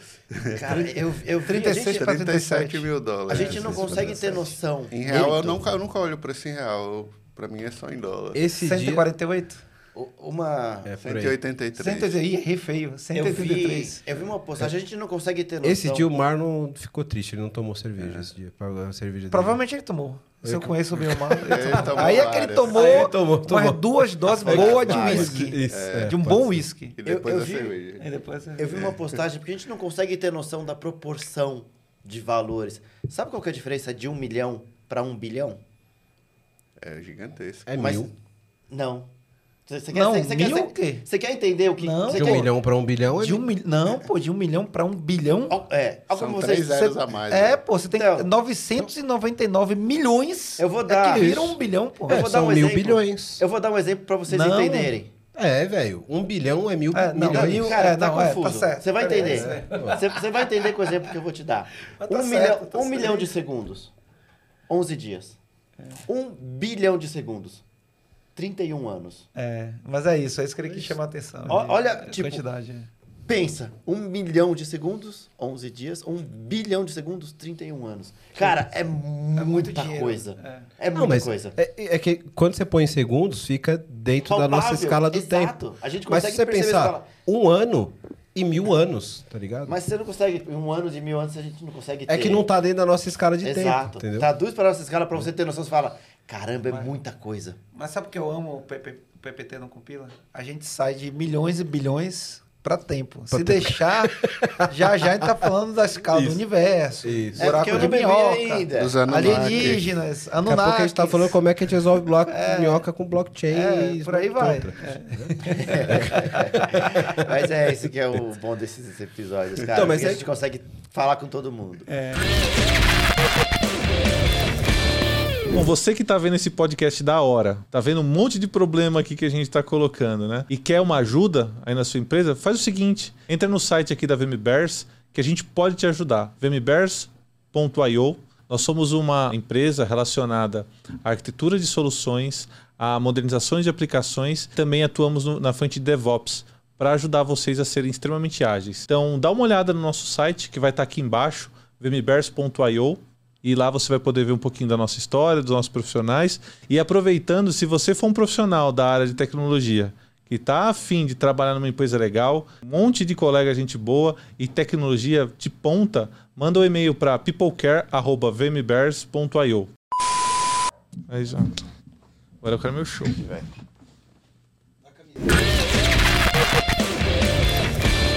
Você tava falando de DeFi. É isso. né? Então, ele tá falando, quando É. você Foi rapidinho ele tirar uma aguinha do joelho. Depois você. A gente na edição vai sair água no joelho na edição, né? Não, lógico que sai. Sai, né? Então, Sai. Aqui, água tá tudo joelho. certo. Se você falasse que o cara foi mijar, a gente ia tirar, mas como foi água É, do joelho. Foi dar um assim. mijão. Foi dar um mijão. É. É. pi. A gente entrou no assunto de DeFi. Porque a- a- o Wellington foi muito feliz em falar assim. Poxa, a gente não. Porque ele tá falando dos prédios e tal. A gente não poderia substituir toda essa lógica de alguém que, empre, que coloca dinheiro num pool. Eu já fui traduzindo aquele. Dinheiro num pool. E pessoas que vão usar esse dinheiro no pool para pegar empréstimo, é, pagando juros. E o retorno dos juros vai para quem botou dinheiro no pool. Uhum. Como é o nome disso no DeFi? Lending. É, já tem. Já tem Porque pronto no tem, fundo? E eu, ta- eu tava Já tem, já tem ou não tem pronto? eu Já tava tem. falando sobre LCI e LCA. Já tem pronto. É um DeFi. É um Agora, DeFi. aí a gente entrou no assunto seguinte, por que, que ainda não é popular? Por que, que não tá tudo? Aí eu entrei no assunto assim, hoje a Web 2, ela todo mundo usa, por causa do smartphone. E já tá ali na palma da mão de todo mundo, todo mundo usa. Uhum. E o que, que falta para a Web 3? Eu, aí eu dei minha opinião, que é assim, minha opinião é, falta ainda o ingresso com uma experiência de usuário, não só no ingresso, mas Mas no tá acessível pra pós-ingresso. Dona Maria. É acessível até pro El. É. Não fica lá mandando mensagem pros amigos e como é que eu faço isso? Como é que eu faço transfiro meus? Matic pra carteira Exato. aqui? É Ethereum, é Polygon, é pra vai? Hoje, hoje ainda é uma coisa que o cara tem que ser desse mundo para ele entender Sim. como funciona. Ele tem que ser técnico. Ou perder uma vez pra aprender. É, Isso. é, mas ele tem que ser técnico do assunto. Ele Não, porque se ele perdeu uma técnico. vez, ele pergunta pros amigos. Aí Aí- ele falou, opa, Porque você já perdeu. Aí pra é, Confessou que já perdeu. lógico que- Quando o dinheiro sumiu, o que, que eu fiz de errado? acho que eu escolhi a rede errada. é, pra mim, né? a, evo- a evolução da Web3 vai estar em quando tudo isso for abstrato. Você falou, "Ah, tem um monte de protocolos. Cara, não interessa ter um monte. Inteligência artificial vai fazer isso por nós. Eu acho que o, o pulo do gato vai ser o ingresso primeiro. A gente vem pesquisando muito sobre isso na Clever. Como a gente fazer um, um- um cara, uma pessoa que zero conhecimento técnico, criar uma wallet de maneira segura, que seja realmente dela, self-custody. Não Cara, tem sabe- como você atrelar na sua digital? A gente chega lá, a gente chega lá. Ah, Cara, mas- mas, tô mas ansioso ó, agora. peraí, peraí. A gente tem, tem um benchmark máximo dessa porra de, de, de, de acessibilidade, que é o Pix, velho. Você não precisa mais nem de dados do cara. De... Sim. Cara, ele tem que chegar no nível Pronto. Web3 do é isso. Pix. Pronto, é isso. A Porque a hora Dona Maria usa o Pix. usa o Pix. A hora É. que o Web3 virar o Pix, aí todo mundo vai conseguir usar DeFi. E novamente, todo aquele papel dos bancos que a gente conversou aqui, não sei o que, vai ter que ser revisto. E o Web3 aí sim vai revolucionar a internet mesmo de uma maneira como a gente nem imagina. A internet e o mundo É, financeiro. E o o Pix é um excelente candidato para estar no blockchain, na verdade, né? Já não tá. Mas é- não, ele é centralizado mesmo. Eu Um acho que talvez centralizado. o, o Drex. Não, o Drex é um blockchain, realmente. É é. isso. É isso. Um, um blockchain permissionado, né? Um blockchain, como dizer assim, privado, que é baseado em Bezos, né? É baseado no Hyperledger. E o Banco Central que escolhe quem vai rodar os nodes, né? E é só ele e, por enquanto, alguns bancos que não rodam validadores da rede. Hum. Eles rodam só compute nodes para poder fazer o envio da transação em broadcast. Né? Não é que ele roda um validador, não. Os validadores estão com, tá com o Banco Central.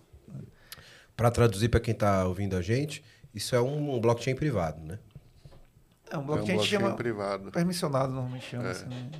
Porque vai ser terminado. No final vai ser público, né? Vai ser. Todo mundo vai, vai usar, mas de maneira é, é, abstrata, né? Tipo, você vai usar através de um banco, vai usar através de algum. Sim, eu não consigo ler Não a blockchain diretamente. né? Não vai usar diretamente. Diretamente não. Até porque tem desafios aí. O Bezos, o Hyperledger que ele está baseado, Não não, escala. escala. Então, assim, como é que a gente vai transacionar aqui? Se hoje for transacionar o mesmo nível de Pix em Drex, o blockchain que está lá no- rodando hoje não suporta. A verdade é que. Bezos é, é, a- é- é o protocolo, a rede? É, o- É a é- versão Isso do tem alguma coisa a ver com a. Amazon? É a versão da Hyperledger que suporta Proof of Stake. É, é isso aí. Acho que é isso. É isso aí. Eu tô a fundo no negócio, né? Aqui é isso, Fera cara. A gente, demais. a gente vai de negócio à implementação. Daqui a pouco o Baiano fala aqui qual que é o contrato da, da API do, do, do Bezos aí pra fazer validação. Não, ele aceita Solidity. É, Não, tem lá. uns smart contracts que são públicos, tá lá, né? Teve auditoria, tudo. né? Não, tranquilo. Uma dúvida que eu fiquei aqui antes de que já mudou de assunto, na parte do lending. A pessoa não tem que colocar uma garantia lá? Tem. E a garantia não é maior do que o cara vai pegar emprestado? Geralmente é. E qual que é a vantagem? Por que o cara não usa o que ele tá colocando? Imagina que você tem, sei lá, um Bitcoin e você quer sacar o dinheiro, mas não quer vender seu Bitcoin. O que, que você faz? Lending. Tá. É isso. É só parte dele. né? Você vai dar seu Bitcoin lá para a empresa, ela vai te dar o SDT e uma hora você vai ter que pagar esse USDT de volta pra, com juros para receber seu Bitcoin de volta. Enquanto isso, eles podem vender o seu Bitcoin e investir em outras paradas. Cara, isso tem um nome no Brasil há muito, muito- é, que você faz isso com joia. É Pen- é penhora. Penhora. penhora. Isso é penhora. Pawn shop. Casa de penhora. Isso é penhora digital. Pawn shop. É, é no blockchain é lending. É lending. né? É, ficou, Ah, ficou agora, mais chique, agora, ficou agora bonito. ficou claro. É. Tá vendo? Tá vendo como o PP Eu não sei o termo em português, em inglês eu sei. É uma penhora, na verdade. É uma penhora, mas agora, agora eu entendi assim, então, por quê? Porque fala, pô, se eu tenho dinheiro, por que, que eu vou pôr o dinheiro pra pegar o dinheiro, sendo que eu tenho o dinheiro? Eu tenho que pôr um pra pegar meio, Talvez você que não queira não pego vender. Porque meio. Você isso- pode emprestar também, né? Pra não Tipo, perder a valorização. pra É, tem não um quê de perder a especulação, né? Você fala, beleza, eu não vou. Mas aí se no caso assim, ele cai pra menos da metade, eu não posso falar, ah, já liquida Aí automático. você tá em short, você se fudeu. É, o que acontece se o preço do Bitcoin cair, você tem que pôr mais Bitcoin lá, senão você É. vai ser liquidado. Aí na hora que você já perdeu o que você tinha lá. Exato. Ah, tá. E é DeFi. excel- E é uma excelente forma de perder dinheiro. Tá. Então você pega emprestado e deixa lá. Como, como Bom, toda penhora, digamos. né? É. O que acontece é que a maioria das em- das empresas de lending, elas tiveram crise em 2023, né? A Celsius, teve outra também, que eu não lembro.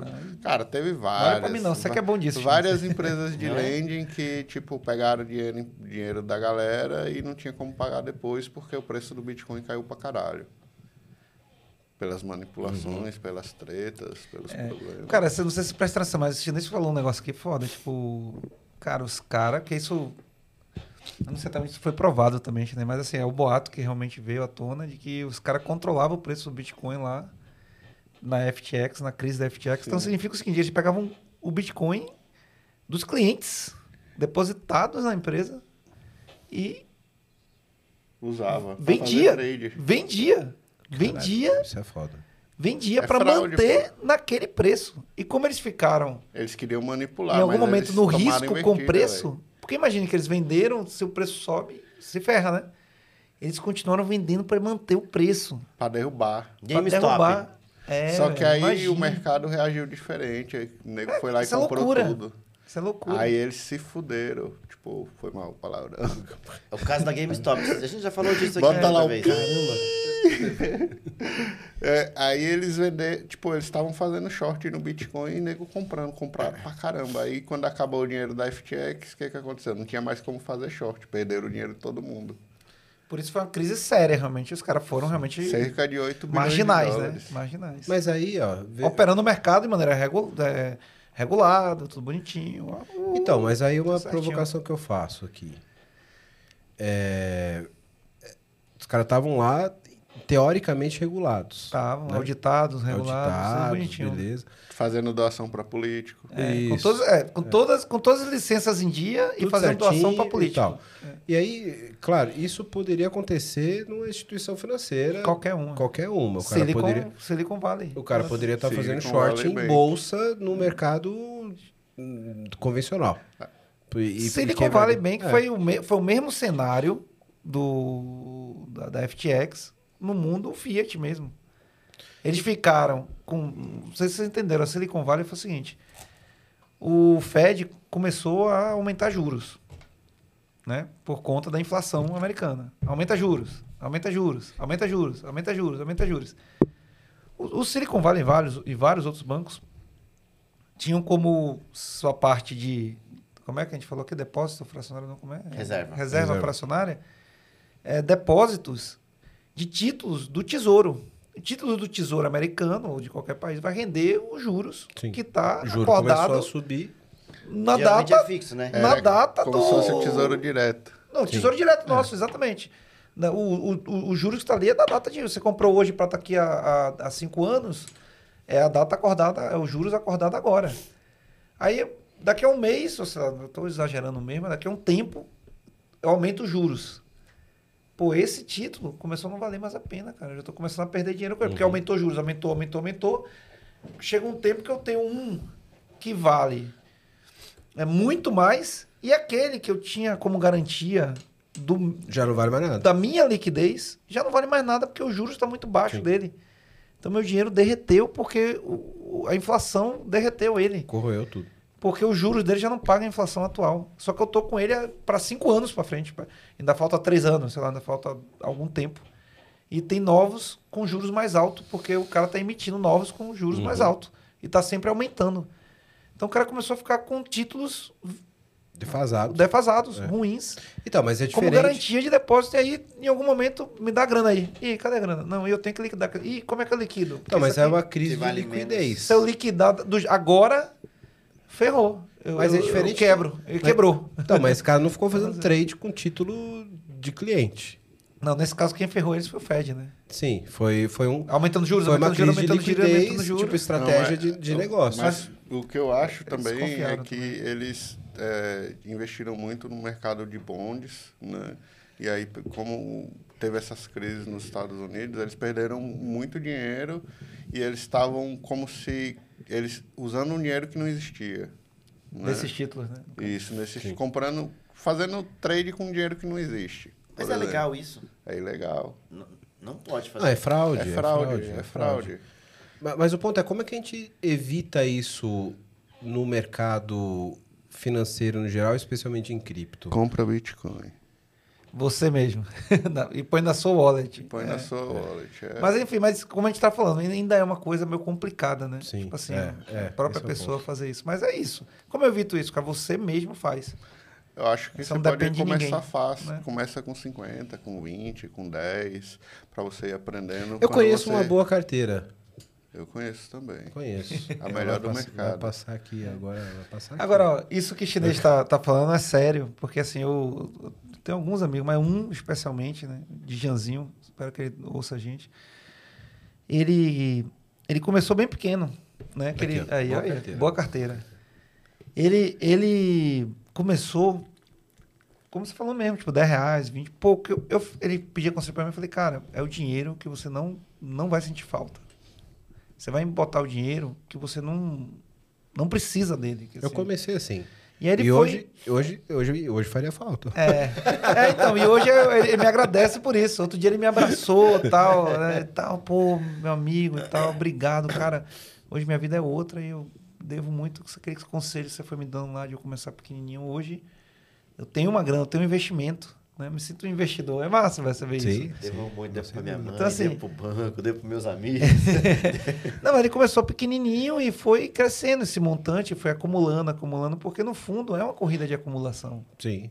Como todo investimento, né? Exato. É que a gente tem uma volatilidade maior nesse mercado que o cara consiga entender essa vo- volatilidade. Descer o preço, aí você compra mais. É, exato. Ele, Mas é uma oportunidade é pegar a faca caindo, bem gente fala, né? diferente. Parece que é fácil, mas tem uma questão muito emocional aí da, do preço cair e você ter a coragem de comprar. É, o problema hoje, eu acho que começa na educação. A gente não aprende educação financeira nas escolas, não é ensinado. O currículo acadêmico das escolas não muda há mais de 100 anos, né? Então, as, é, as pessoas elas não têm a mínima noção de como o mercado financeiro funciona, de como fazer investimento. Elas são instigadas a terem uma necessidade gigantesca de dopamina o tempo todo e ter eh, a satisfação momentânea do que criar planos de longo prazo. Eh, outro dia tinha uma, uma senhora que trabalhava lá em casa que eu peguei o salário dela e expliquei para ela, olha, se a senhora fizer isso aqui, guardar, sei lá, 5 a- ou 10, a 10% do seu salário por 10 anos, a senhora vai fazer um milhão em 10 anos. Uma, uma empregada doméstica consegue fazer. A gente não aprende isso na escola. A gente não aprende que a gente pode todo o dinheiro que a gente gasta em besteira, em coisas supérfluas que a gente não precisa, podia ser investido e podia fazer o dinheiro trabalhar para você. É, Eu falo lá em casa para minha filha de 11 anos. Cada real que você guarda e você coloca no investimento é como se fosse um trabalhadorzinho que você tem ali para você.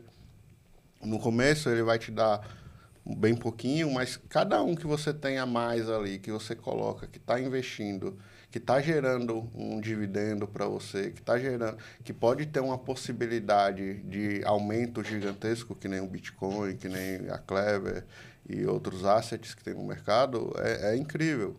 Você acaba aprendendo a controlar sua ansiedade, porque você tem um plano de longo prazo, Sim. aquela necessidade de você É. ganhar o dinheiro E a rapidamente, educação, né, ela? É. ela some e você acaba vivendo melhor, porque você tem um controle, um controle ali do seu dinheiro. Você não está devendo ninguém. Porque chega. Depois que você faz isso por, sei lá, um ano, dois anos, três anos, o dinheiro que você vai estar lá vai estar pagando quase um salário para você. Entendeu?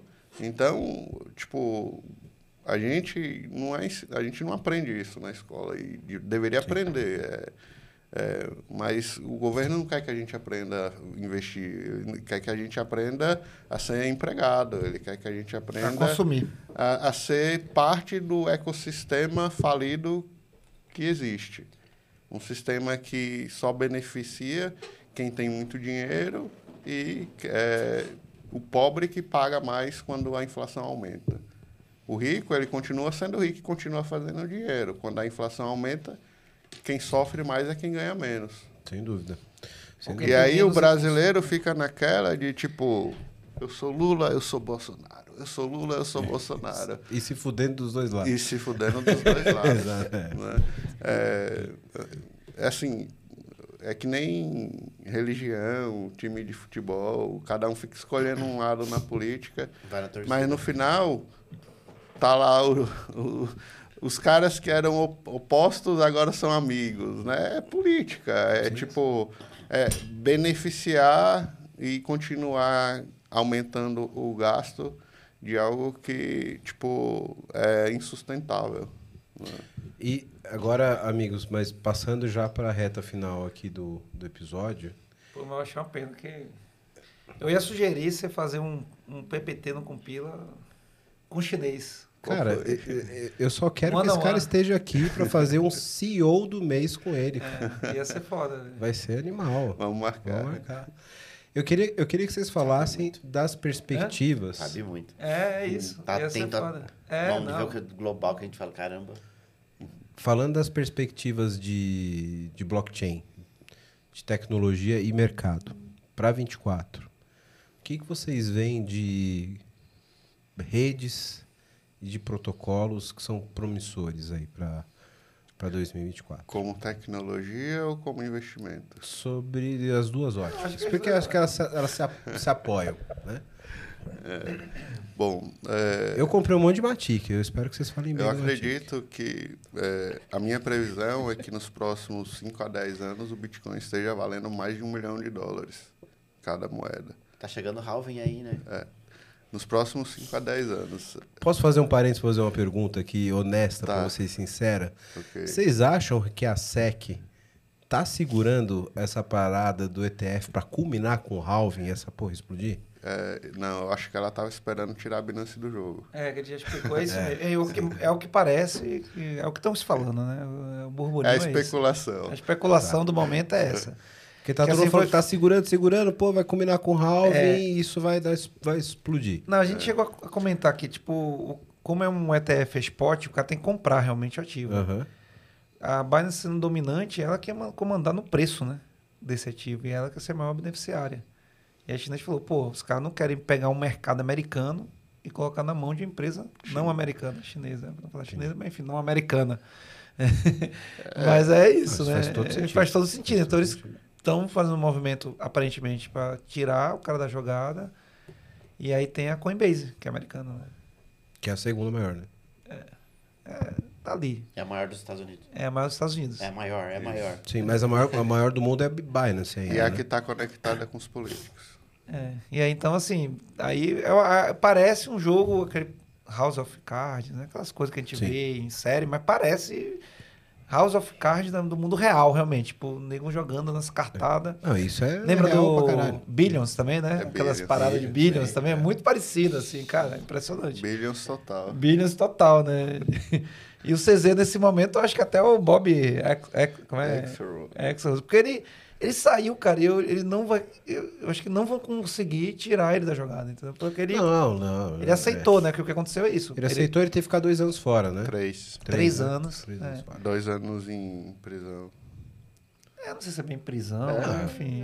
li A gente não sabe exatamente como vai ser, né? É o que estão comentando aí. Você vai ficar numa ilha paradisíaca. Ah, com não, fala pra 12 cá, cara, você, ó, você vai receber teu salário, três anos de sabático, depois você Não, ele tem dinheiro, né? Enfim, ele não, não vai. Não vai, não vai, não vai passar não dificuldade. vai passar dificuldade. Esquece que a essa, prisão dele é esquece essa nossa. possibilidade, enfim.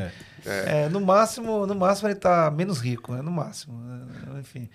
É no máximo, né? No máximo mesmo. Mas o que acontece é que ele se saiu na Finesse, um cara que entrou no lugar dele é um cara muito competente, realmente também, né? Que já trabalha com ele há um tempo já na Na finesse, não, eu diria. Ele saiu como bandido. É, né? como bandido, É, mais ou saiu- menos. Eu não achei que ficou tão como É, ele bandido. ficou, não, você achou? sa... ficou foi saído. Eu não vou nem falar quanto ele roubou de mim, porque se eu falar. É, você tem mais esse, essa coisa. Mas será que ele saiu de bandido? Eu não sei se ele saiu de bandido. Pô, ele roubou de mim, ele é bandido. Eu falo, não. Pô, a exchange que força você fa- fechar um trade obrigatório porque você, tá, você vai ganhar dinheiro, não, não é uma exchange que é honesta, né? Não acredito que seja. Ela força você a obrigar a você fechar aquele trade perdendo dinheiro. Não é honesto. Então, é, fica aqui a consideração. Mas é, vou- fechando parênteses, que, que eu botei fogo, joguei. joguei Jogou gasolina no fogo.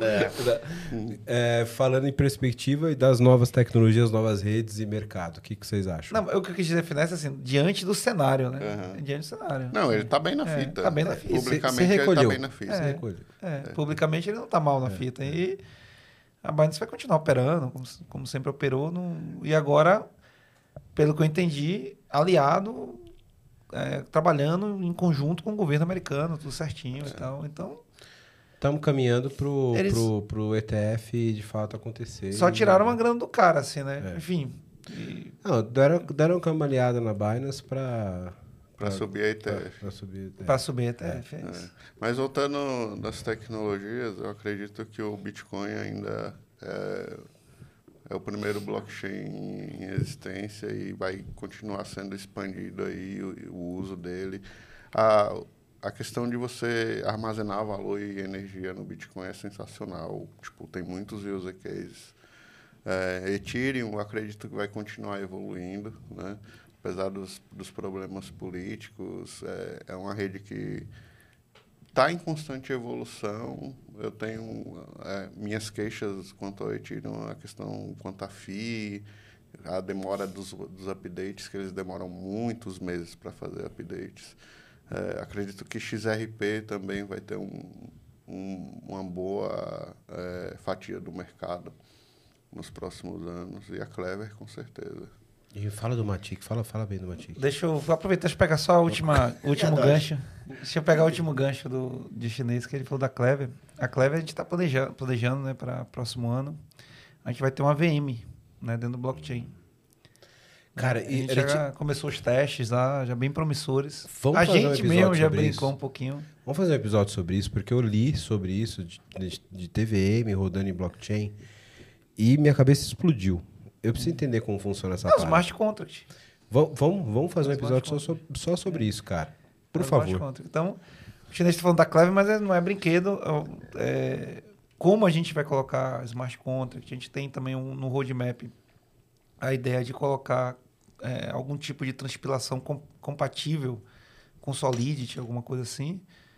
A tendência de que a gente ganhe mais e mais e mais e mais utilização e, e olhos para user cases maior ainda, porque as, as possibilidades serão infinitas. É um blockchain que tem uma das menores fees, né? Essa, essa é ideia mesmo de ser um blockchain popular Escala. escala, como o chinês já falou aí. E aí, tendo o smart contract, ela está completa. Tipo assim, tem tudo.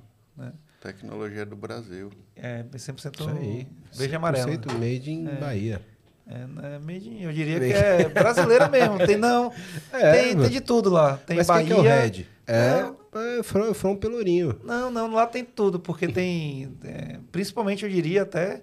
Então, do blockchain, eu diria que é mais cearense do que baiana. Né? Pô, maravilhoso. o nosso head mesmo de blockchain é É cearense. que a gente é paulista, É. cara, ele não sabe. E o- Passou do Rio de Janeiro. Ah, é tudo Bahia, eu baiano. esqueci disso. É, esqueci. Não, jamais, Tem- mano. Eu sou tem, meu é. sangue é pernambucano, velho. É. Conheço cada divisãozinha. Mas, né? mas aqui a galera ainda É que- tem. Mas você tem essa- razão, você tem razão. é. Não, não consegue distinguir. Pro paulista, É é. Rio de Janeiro pra cima é Bahia. É, exato. é. Não tem essa distinção. Passou do Rio é Bahia. E é, e é muito código produzido no Ceará e no Espírito Santo, acredite. Então, assim. São é- bolos fortíssimos, né, cara? é, então, assim. Tecnologia lá é Na verdade, forte. o, o time nosso ele é bem. A gente é 100% remoto, é um dos desafios nossos, né? A gente vem aí a longas lutas, labutas, eu diria que a maior parte, provavelmente, do meu estresse de chinês é esse, de fazer o time trabalhar remotamente E funcionar, né? e funcionar, funcionar. e entregar. Eu diria porque a gente, a gente meio que fica nessa missão mesmo, né? Como CEO e CTO, essa é a missão nossa mesmo, né? De fazer tudo funcionar, né? A gente não tá só em um produto, só em um lugar, a gente tenta olhar o todo e fazer tudo Tem que funcionar. ter a visão de helicóptero e botar todas as Exato. engrenagens rodando junto, né, cara? E é difícil nesse sentido de ser 100% remoto, porque quando você tá no escritório, aí, bora ali tomar um cafezinho, conversa, tem mais Sim, sim. rola uma sinergia, rola uma coisa um pouco mais intimista, né? E quando está remota, a, a possibilidade do cara se esconder na caverna dele lá e sumir é muito, muito alta. grande. É. Mas E aí, a, verdade é que a gente está de parabéns na gestão de serviço remoto agora. Sem dúvida. Depois de apanhar aí desde 2016, né, Baiano? Mas eu diria que as últimas sacadas suas foram muito maneiras, da parte de comunicação. Não, eu tava, eu tava no meio do furacão, né? É, que ele... Chinês criou um novo conceito, velho. A gente pode fazer depois um podcast sobre isso. A gente reformulou a forma de desenvolvimento de software. De várias formas. De várias formas. Inclusive, essa última dele é bem interessante. Assim. Agora existe na Clever uma daily meeting de marketing com devs. Porra, que, que da hora. É. E é da hora mesmo. Do marketing com os devs. É, não é bem com os devs, mas com os líderes dos Sim, devs, né? Mas, sim, assim, sim. Com gente técnica. Do, do Quem marketing toma conta do produto. É. Né? Quem, mas tecnicamente. quem desenvolve o produto, que as pessoas que trabalham no produto tecnicamente, eles estão agora fazendo daily meeting com marketing É. Muito bom. Porque a gente viu que tinha um gap. que A gente não. comunicação. O chinês viu que tinha um gap de comunicação entre. A gente sempre teve um problema de comunicação absurdo porque é remoto. Uhum, E isso sempre foi um calcanhar de Aquiles nosso. Porra, comunicação, comunicação interna, difícil trabalhar. uhum. Cento e tantas pessoas, não sei o quê, hoje, né? Já fomos 300. Todo mundo remoto. É difícil. Né? Fazer com que todo mundo se comunique da E maneira adequada. Fazer com que todo mundo seja produtivo, Produtivo. é um desafio muito maior Muito maior. do que o, trabalho não remoto, né, o É, on-site. muito, muito maior. E foi, foi um, um trabalho bem interessante porque eu tive que praticamente em todas as reuniões técnicas que tinha na empresa, técnica e não técnica, eu saí, peguei as agendas de várias pessoas e saí entrando nas reuniões sem avisar. Fui em várias, várias, várias. Que delícia. Estou fazendo Ô, tá isso. só o presidente entrando aqui Estou agora. fazendo isso de há seis Fenton. meses. Seis meses. Eu descobri tanta coisa que estava errada, tanta coisa que estava errada, que tipo, a gente foi eliminando e aí foi só subindo, subindo a produtividade, subindo. A gente chegou a bater agora em novembro 500% de produtividade, comparado com o ano que a gente tinha quase 300 pessoas. Hoje a gente tem só 100. 100 e... É, a gente E com e o cento e é é está produzindo codinome, mais né? do que É, com é, é o 300. baiano, é, é, é o chinês, deve ter várias cidades, é um negócio só dos codinomes da Não, galera. tem, tem, tem seu barriga. Tem, Tem- tem mesmo. Tem, tem, sério. É, cara, é legal, tem os codinomes, tem tudo. Tem vários. Tem várias figuras. Tem várias É figuras. sensacional. Meus amigos, muito obrigado pela presença de vocês. É um prazer. aqui. Chinês, você tem que voltar aqui pra gente fazer um episódio one on one, cara. Vamos fazer. CEO do mês, cara. Eu sei um pouco da Vai sua história que a gente já gravou. Vai ser uma Sei da honra. história aqui do, do baiano, com, com tua formação e tal, mas eu quero passar isso foda até chegar aqui no, no, no cara que tá lá agora sentado na cadeira de CEO da Clever, cara. A gente tem que fazer isso. Vamos lá. Vai ser muito Vai bom. ser uma eu acho- honra.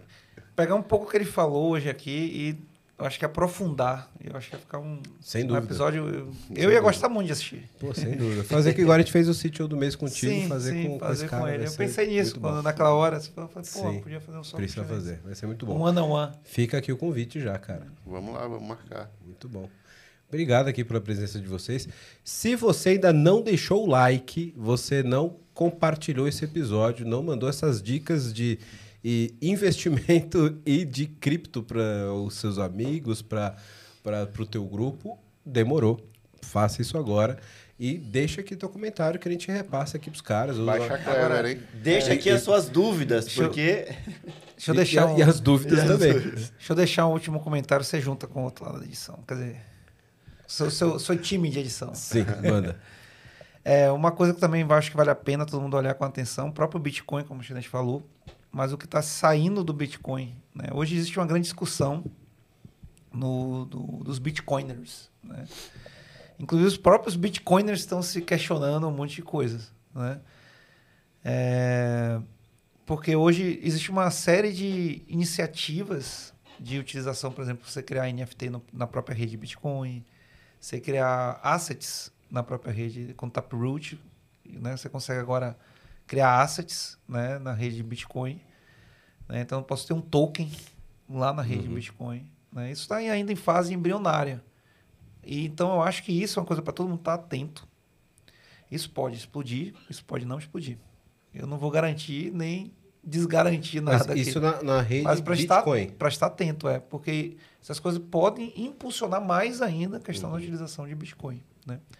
O próprio Lightning, né, apesar de toda a discussão que vem tendo, houve afastamento de alguns devs, alguns core devs, na verdade, do Lightning. Né? Ao mesmo tempo, é uma rede que vem cada vez mais, que se fala mal, ela cresce, cresce, cresce e institucionalmente também está se adotando. Ou seja, instituições estão adotando Lightning né? Que no fundo é um layer 2 do Bitcoin, né? Enfim, ficar atento. Pode ser que isso não vá para lugar nenhum, realmente morra na praia ali, mas pode ser que isso realmente skyrocket, né? Vá lá para a lua. pum. Fica aqui a dica do É, baiano. Ordinals, Ordinals, Taproot, Matic. Matic. você Obrigado. falou? Fiquem de olho nesses assets, sim. Matic é um grande projeto, realmente. A gente gosta muito de trabalhar É. com eles. A gente tem uma parceria bem legal e eles estão sempre inovando, criando novos produtos. Com certeza é uma rede para É ficar rede- de olho aí no ano que vem. rolou até uma Polygon. lágrima de alívio aqui. Polygon. Eles mesmos só se auto-intitulam Polygon. Polygon. É. Polygon. É que o token é Matic. É o token É Matic. isso. Começou como Matic. né? Muito Mas bom. para quem não sabe, é uma Layer 2 do Ethereum. É, exatamente. Roda em cima É. do Ethereum. né? Muito bom. Fica aqui as dicas para você que acompanhou até agora e compartilha esse episódio. Meus amigos, muito obrigado novamente. Quem ficou até o final pegou as dicas filé, hein? Pegou o... Isso é pós-crédito que chama. Esse aí pós-crédito. Fabinho, Um, um brinde Obrigado de aí. novo, cara. Um brinde aí, Valeu. pessoal. valeu, obrigado, valeu, galera. Valeu. Aê.